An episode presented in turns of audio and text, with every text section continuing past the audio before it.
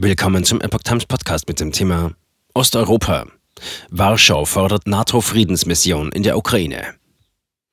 Ein Artikel von Epoch Times vom 16. März 2022.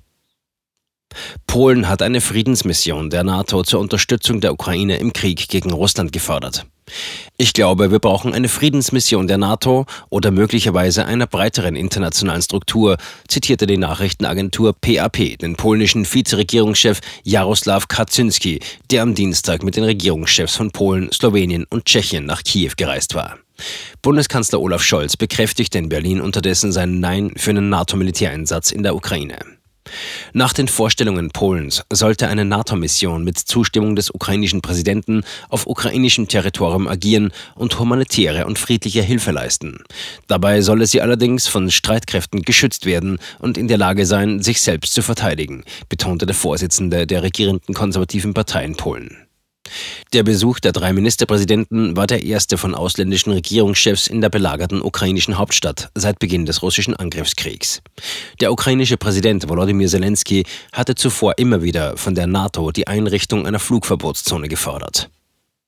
Scholz gegen militärisches Eingreifen der NATO. Bundeskanzler Scholz schloss am Dienstag jedoch erneut ein militärisches Eingreifen der NATO im Ukraine-Krieg aus.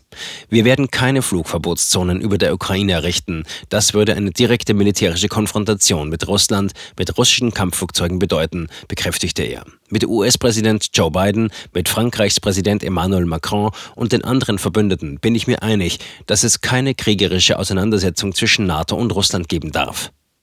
Laut einer auf der Internetseite der polnischen Regierung veröffentlichten Erklärung soll die Reise der drei Regierungschefs zudem die eindeutige Unterstützung der EU für die Souveränität und Unabhängigkeit der Ukraine bekräftigen. Außerdem wollten sie ein umfassendes Paket von Maßnahmen zur Unterstützung des ukrainischen Staates und der ukrainischen Gesellschaft vorstellen. Der polnische Ministerpräsident Mateusz Morawiecki forderte die EU in Kiew erneut auf, der Ukraine sehr schnell den Status eines Beitrittskandidaten zu verleihen. Er fügte hinzu, wir werden versuchen, Verteidigungswaffen zu organisieren.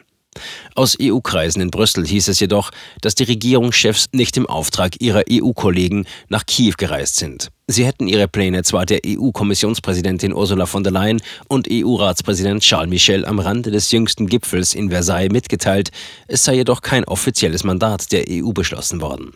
Von Morawieckis Büro hieß es, dieser habe sich zuletzt in der Nacht auf Dienstag mit von der Leyen und Michel beraten. Kein NATO-Beitritt für die Ukraine.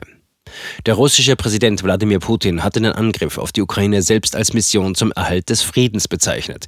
Er hatte der NATO vorgeworfen, dass sie einen Beitritt der Ukraine nicht ausschließen wollte und verlangt, dass sie die Unterstützung für Zelenskys Regierung mit Waffen und Geld einstellt.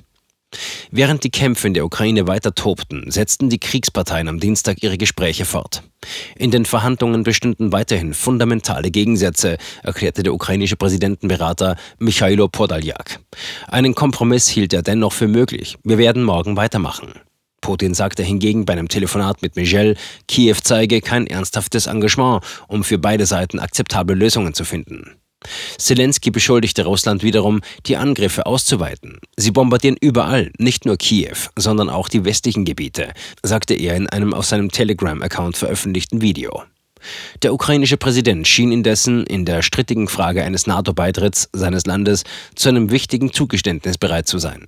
Wir haben jahrelang gehört, dass die Türen offen sind, aber wir haben auch gehört, dass wir nicht beitreten können. Das ist die Wahrheit und wir müssen das anerkennen, sagte er bei einer Videokonferenz mit westlichen Staats- und Regierungschefs am Dienstag.